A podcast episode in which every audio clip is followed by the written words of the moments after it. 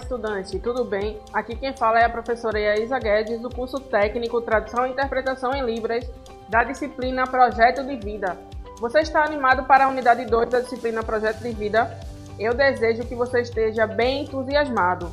Então vamos colocar essa motivação em prática para estudar e focar no planejamento para o futuro e tendências na profissão do tradutor e intérprete de Libras.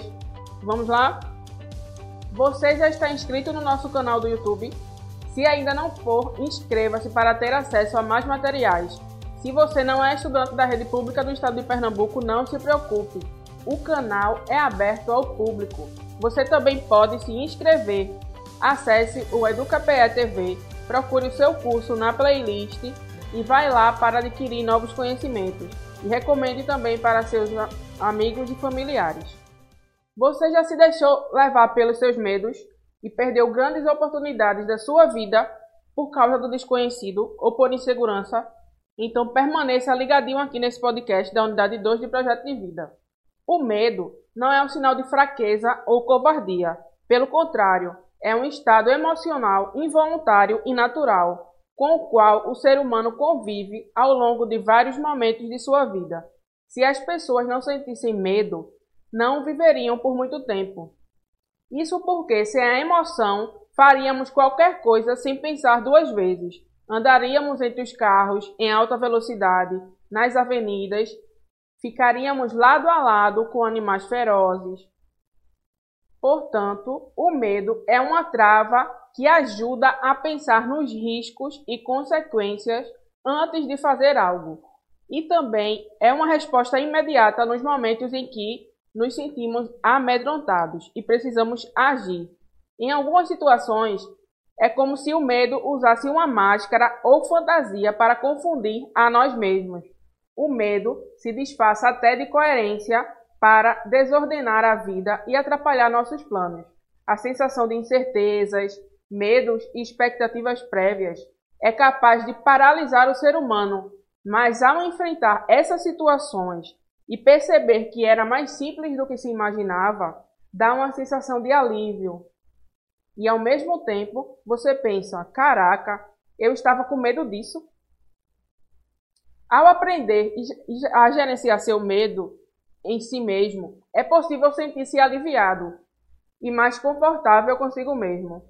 Que bom que você tem a disciplina de projeto de vida para lhe auxiliar no autoconhecimento e lhe incentivar a compreender e controlar suas emoções. Com isso, vive de forma mais leve, com uma sensação de alívio após a tensão sofrida. E ainda melhor, lhe motiva a criar uma forma de continuar crescendo pessoalmente e aproveitar melhor as oportunidades.